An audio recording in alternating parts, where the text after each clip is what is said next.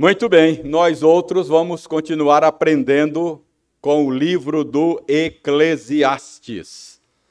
Então, abra a sua Bíblia no livro do Eclesiastes, não é? Vamos voltar ao capítulo 7 do livro do Eclesiastes. Você abre a sua Bíblia aí no meio, você vai achar Salmos, não é?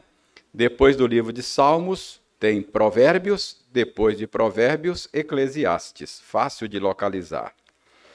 Eclesiastes, capítulo 7, não é? Hoje nós vamos ler dos versos 11 até o 14, ok?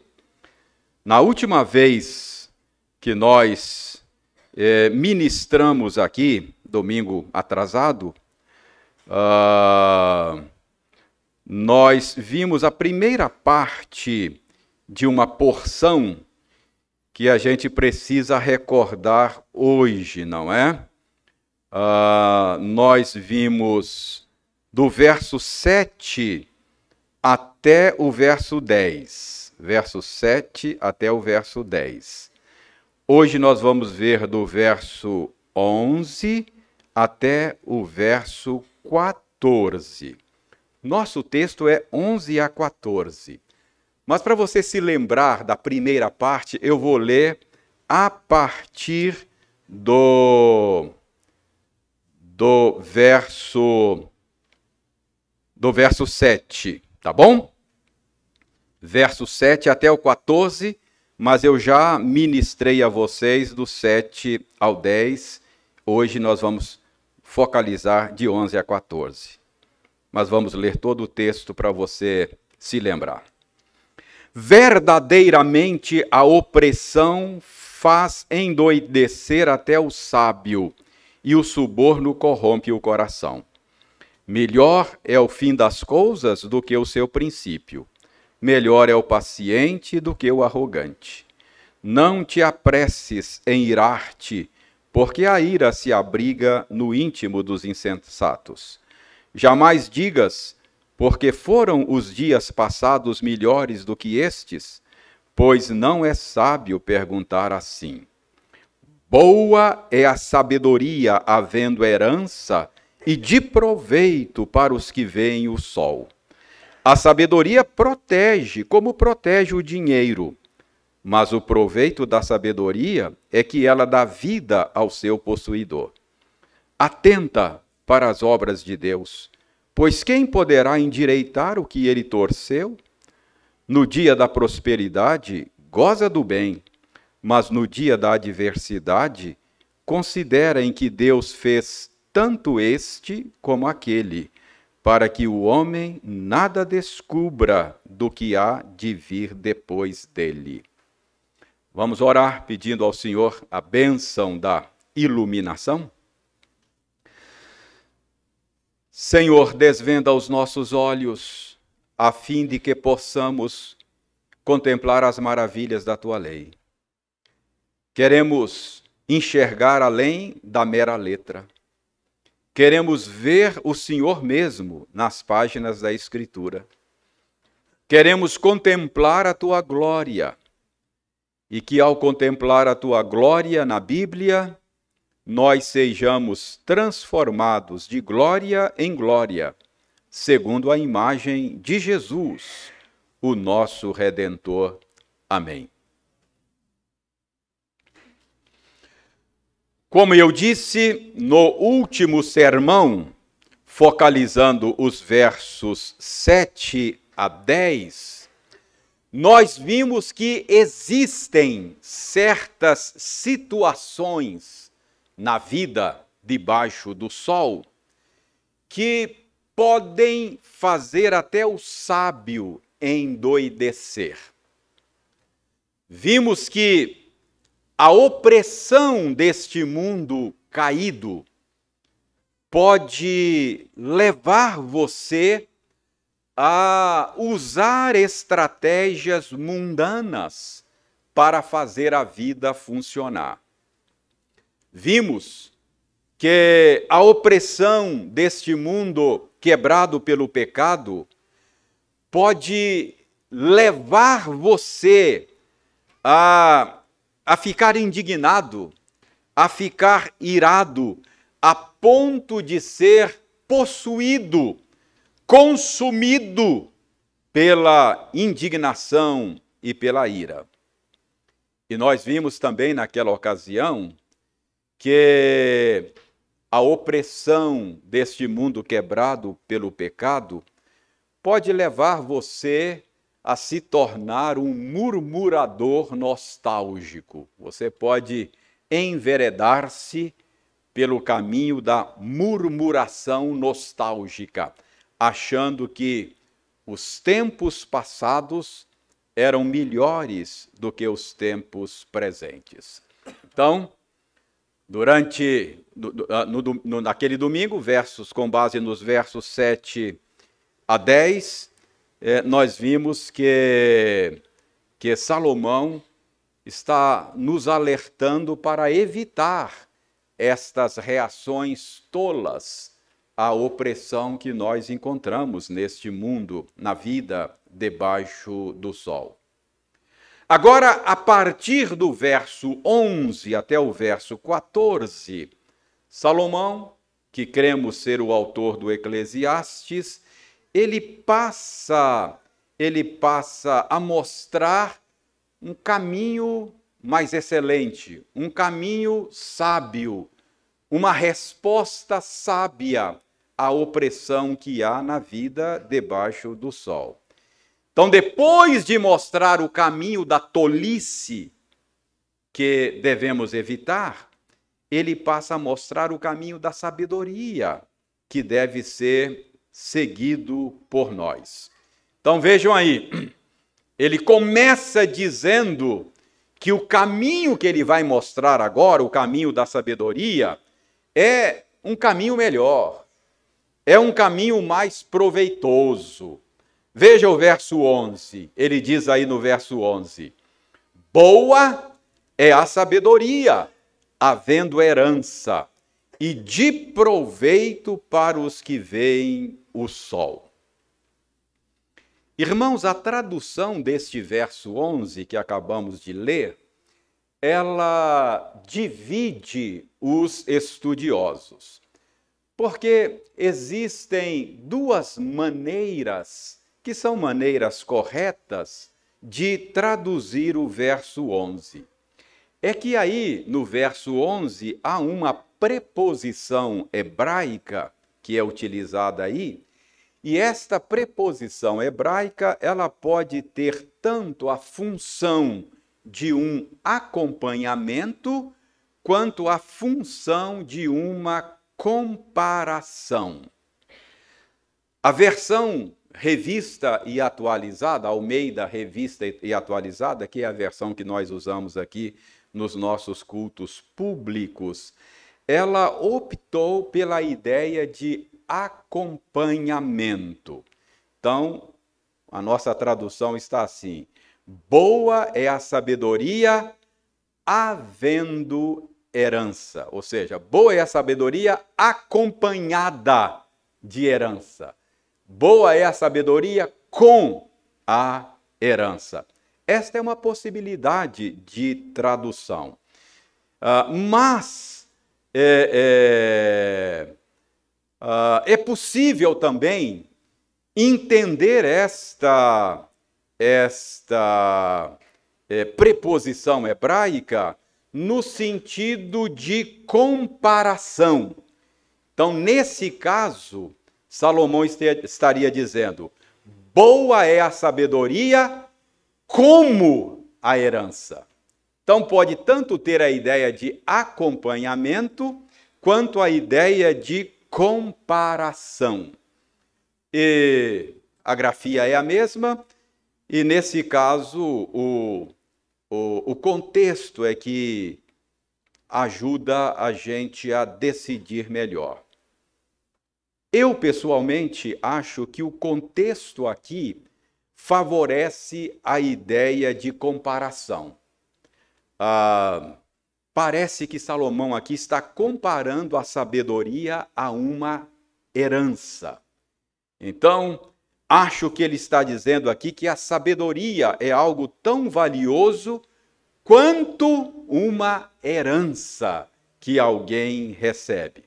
Então, ele estaria dizendo: boa é a sabedoria como a herança.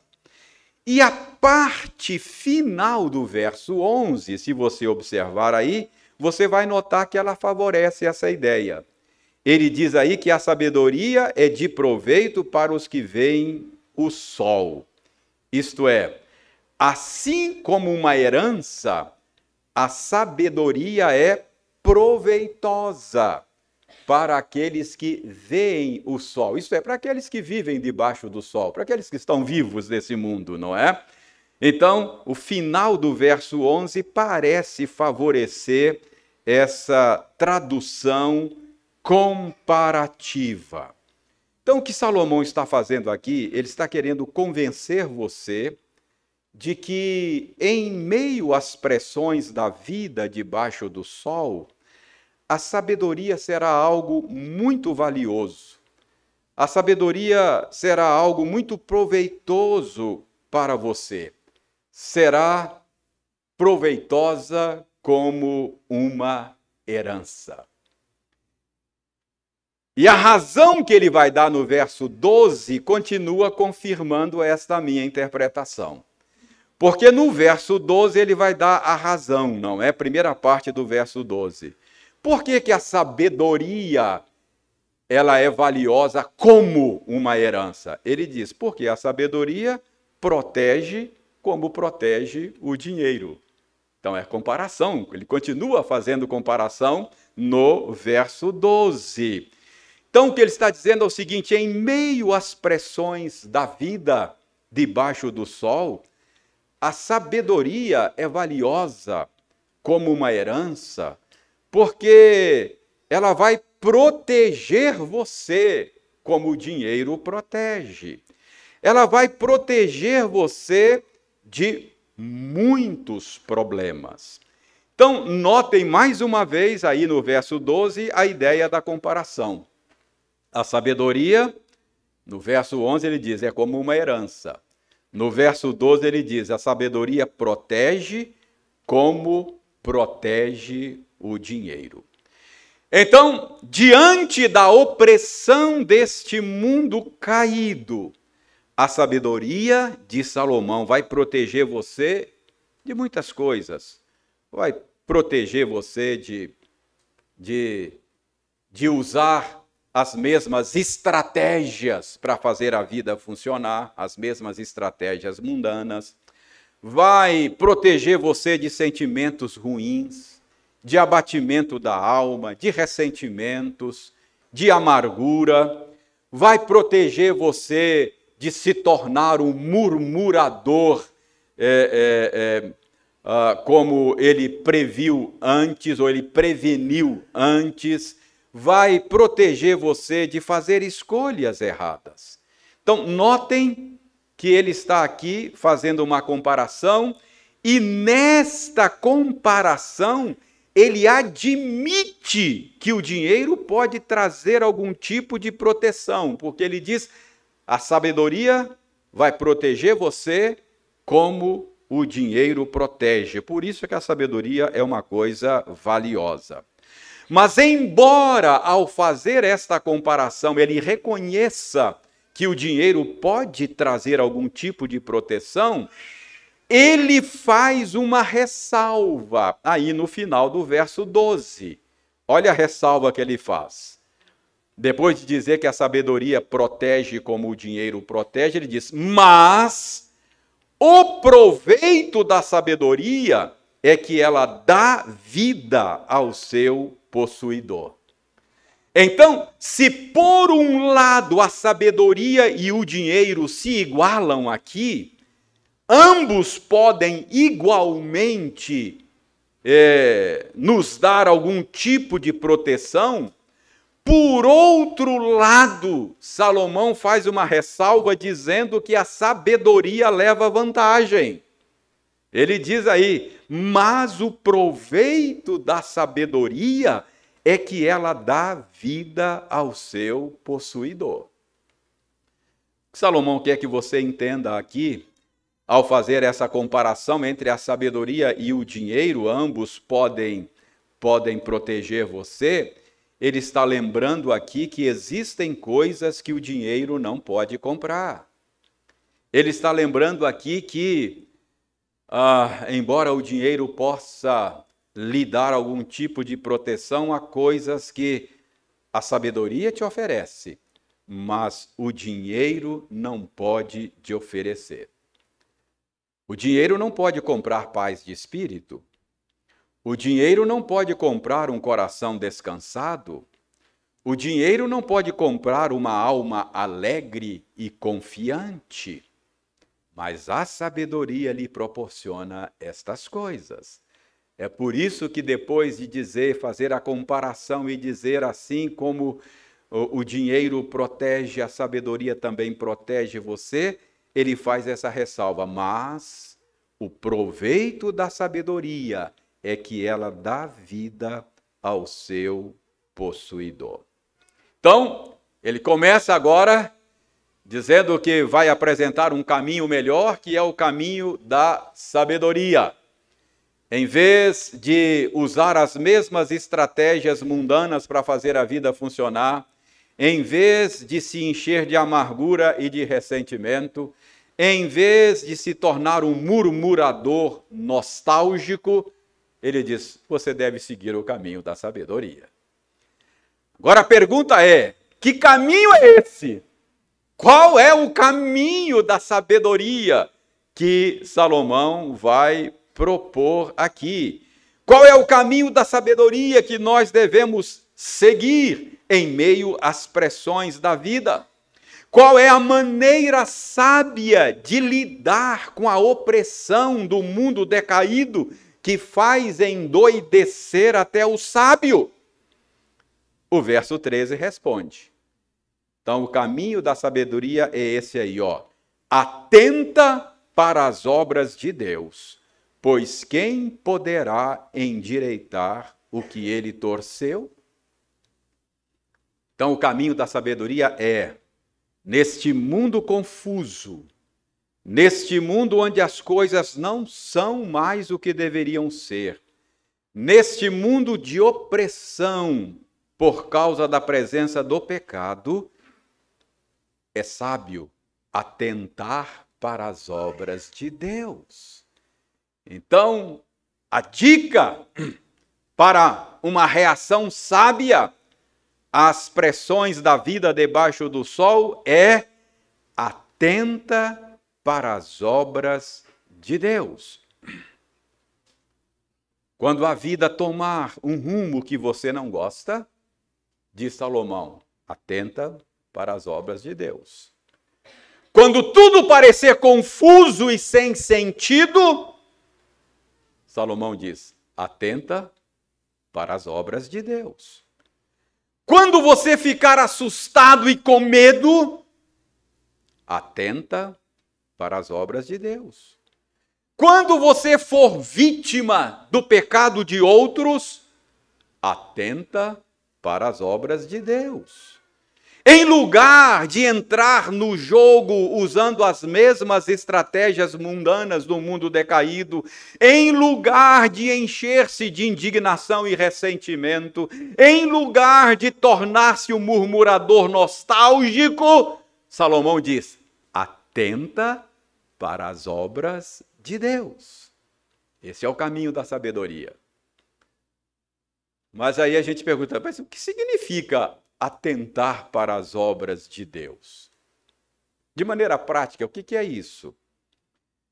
Irmãos, atentar para as obras de Deus é considerar quem Deus é, é considerar o que Ele está fazendo, é considerar como Ele está fazendo. Então, atenta para as obras de Deus é um convite a olhar acima do sol. Se você olhar abaixo do sol, tudo é vaidade correr atrás do vento. Então, Salomão está aqui nos chamando a olhar acima do sol. É um convite atenta para as obras de Deus, é um convite para se considerar a vida neste mundo do ponto de vistas da eternidade, do ponto de vistas de Deus mesmo. Então, por exemplo, considere que Deus é o Criador dos céus e da terra. Considere que Ele trouxe à existência todas as coisas pela palavra do seu poder. Considere que é por esta mesma palavra do seu poder que todas as coisas são mantidas. Ele mantém todas as coisas pela palavra do seu poder. Ele governa todas as coisas pela palavra do seu poder. Isso é atentar para as obras de Deus, é considerar quem Ele é, o que Ele fez, o que Ele está fazendo. Considere, por exemplo, que dele, por meio dele e para ele são todas as coisas. Considere que a terra o Sol, a Lua, as estrelas, as galáxias, os animais grandes e pequenos, as plantas, os oceanos, as montanhas, os átomos, as moléculas, enfim, tudo, absolutamente tudo que existe está debaixo do controle e do governo dele. Isso é atenta para as obras de Deus. Considere que Ele é o Senhor soberano do universo. Atenta para as obras de Deus quando a vida parecer confusa, desgovernada. Atenta para as obras de Deus. É isso que Salomão está dizendo. Isso vai ajudar você a sobreviver às pressões da vida debaixo do sol. Atenta para as obras de Deus. Considere também que Ele está governando todas as coisas, motivado pela Sua própria glória e motivado pelo bem dos seus eleitos aos quais ele ama com amor eterno. Considere que ele já deu provas suficiente ou suficientes do seu amor pelos seus eleitos, entregando o seu único filho a morrer por nós, quando nós éramos ainda pecadores. Considere o quanto ele está empenhado e até onde ele está disposto a ir para redimir você. Considere que ele está agindo para promover o bem dos seus eleitos. Ele faz tudo, absolutamente tudo, contribuir para o bem daqueles que pertencem a ele. Então, esse é o caminho da sabedoria de Salomão. Ele diz: Eu sei, estamos vivendo no mundo quebrado pelo pecado e a opressão pode fazer a gente endoidecer. A opressão pode levar você a adotar as mesmas estratégias mundanas. Pode levar você a encher-se de amargura e ressentimento. Pode levar você a se tornar um murmurador nostálgico mas Salomão diz que há um caminho melhor. O caminho da sabedoria. É melhor do que o da murmuração. É o melhor do que a do ressentimento e da amargura. É o melhor do que tentar fazer a vida funcionar por meio de estratégias mundanas e até malignas. Qual é o caminho da sabedoria, Salomão? Ele diz: atenta para as obras de Deus. Em outras palavras, não é? uh, uh, ele está dizendo: considere quem Deus é,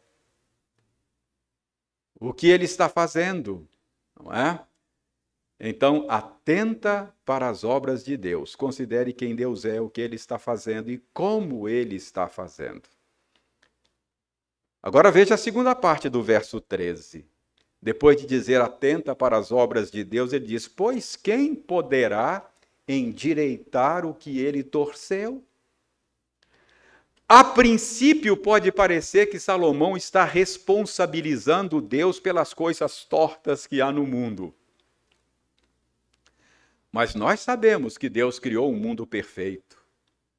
Nós sabemos que nós foi quem estragamos o mundo perfeito que Deus criou. De fato, essa pergunta no final do verso 13, pois quem poderá endireitar o que ele torceu, é uma pergunta retórica, não é? Ah, é como se Salomão estivesse afirmando a completa e a total soberania de Deus. Em outras palavras, o que Salomão está dizendo aí, ou está perguntando aí, é agindo Deus, quem impedirá? Não é? Ah, quando Deus fecha, ninguém abre? Quando Deus abre, ninguém fecha? Quem poderá endireitar o que ele torceu? É uma pergunta retórica. Salomão quer que você entenda que não há quem possa deter a mão do Senhor. Salomão quer que você entenda que nenhum dos seus planos podem ser frustrado ou pode ser frustrado. Então, uma paráfrase aí do verso 13 seria: considera quem Deus é e o que ele está fazendo. E lembre-se de que ninguém pode impedir que Deus cumpra a sua boa vontade. Ninguém pode endireitar aquilo que ele torce e ninguém pode torcer o que ele endireita? Irmãos, o que Salomão está dizendo aqui é que é que a doutrina da soberania absoluta de Deus será de grande valia para você no meio da confusão deste mundo no meio da opressão da vida debaixo do sol. A doutrina da soberania de Deus pode deixar você com muitas perguntas sem respostas, por causa da sua pequenez, por causa da sua limitação, por causa da sua finitude, por causa até do seu pecado. Mas a doutrina da soberania de Deus é aquela doutrina que enche o coração de, do crente de consolo, que enche o coração do crente de paz e segurança.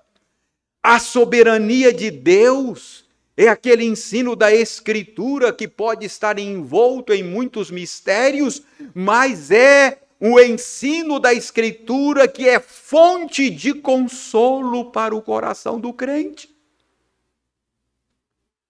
Irmãos, quando foi ah, ah, ah, como foi que Jó encontrou consolo para o seu coração? Quando Jó foi atingido pela tragédia, ele encontrou consolo exatamente na doutrina da soberania de Deus. Nós sabemos pelo livro de Jó que Jó fez muitas perguntas para as quais ele não obteve respostas. Mas Jó se agarrou na doutrina da soberania de Deus. Ele disse: na perda de tudo, na falta de tudo, de bens, saúde e entes queridos, ele diz: Deus deu, Deus tomou. Bendito seja o nome do Senhor.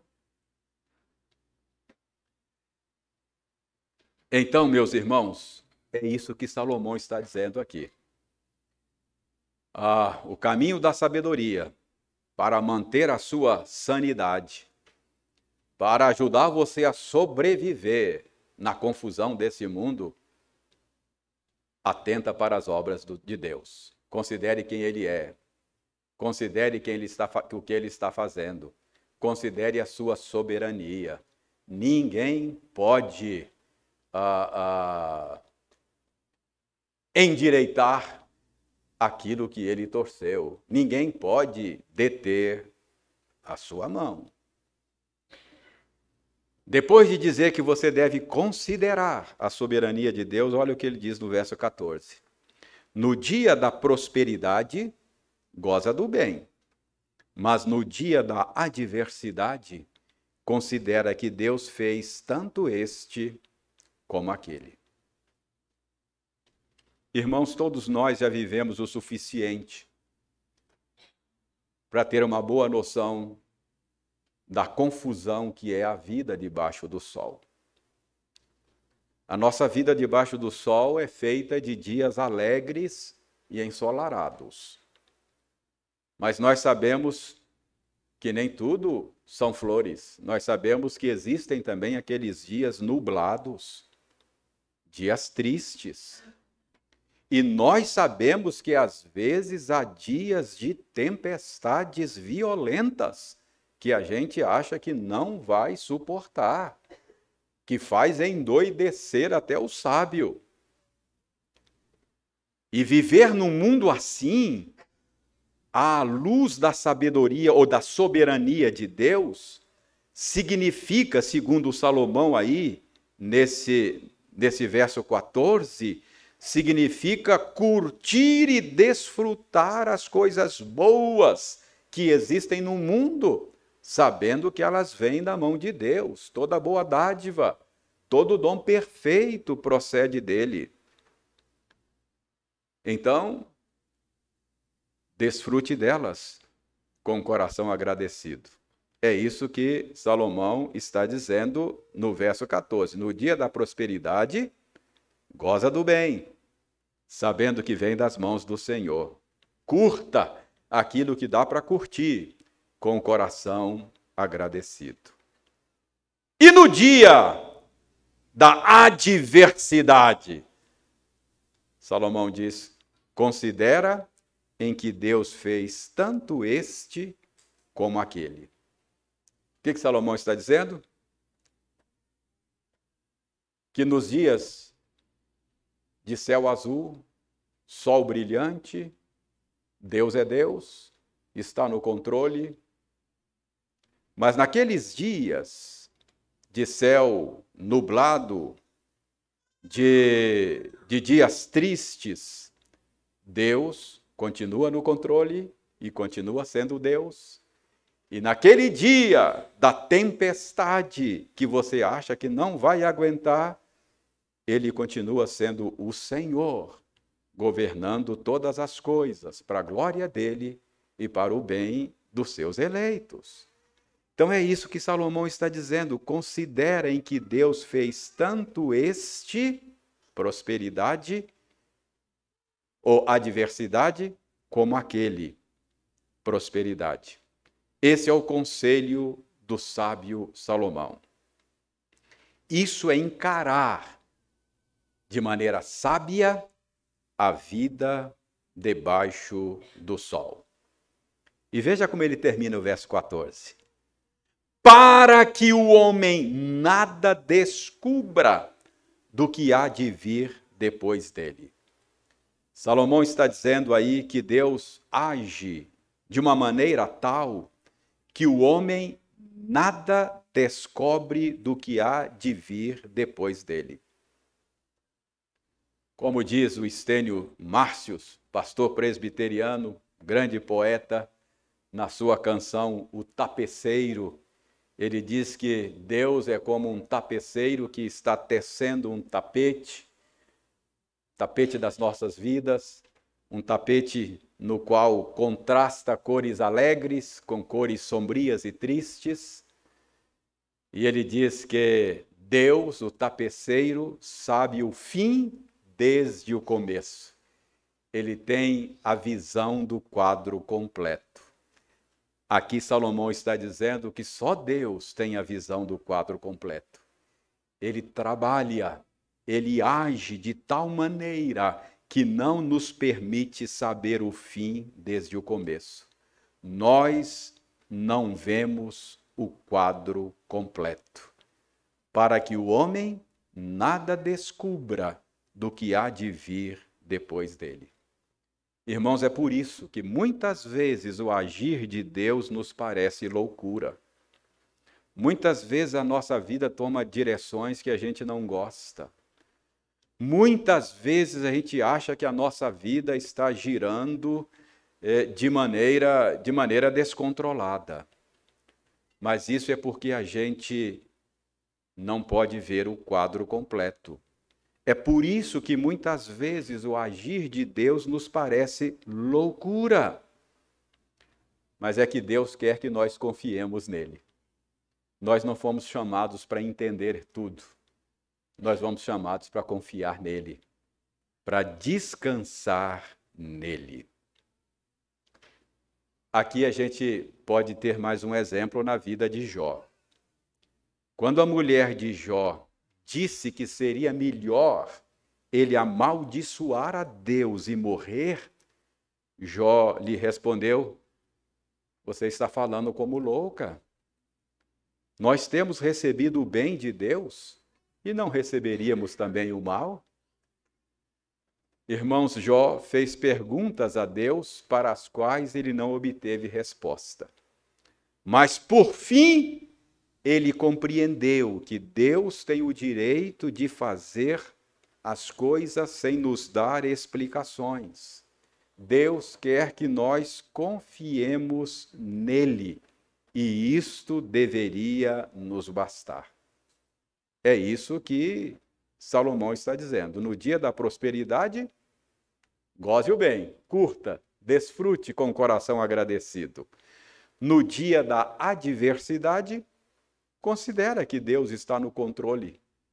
Seja no dia bom ou no dia mau, ele continua cumprindo o seu plano sábio na história do universo, na história do seu povo e na sua história pessoal. E ele faz de tal maneira que nós não sabemos, uh, não descobramos o que há de vir depois. A vida debaixo do sol é feita de alegria e tristezas.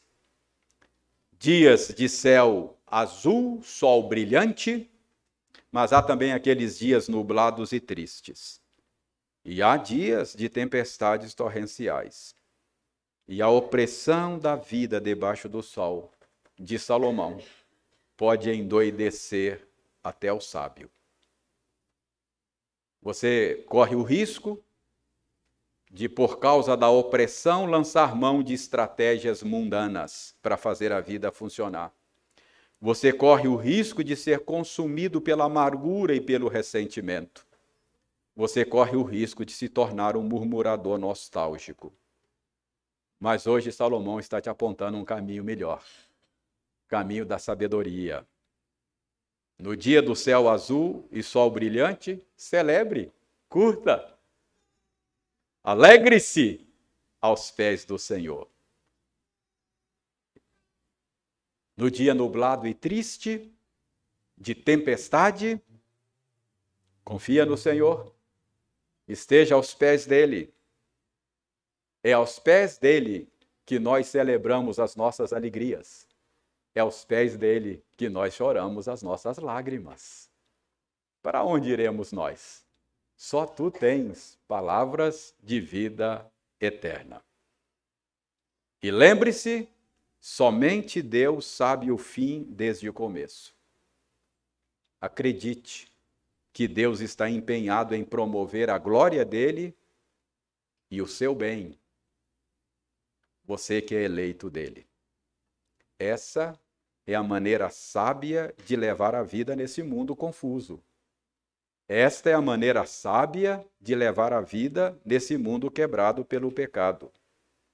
Essa é a maneira de manter a sua sanidade em meio às turbulências desse mundo.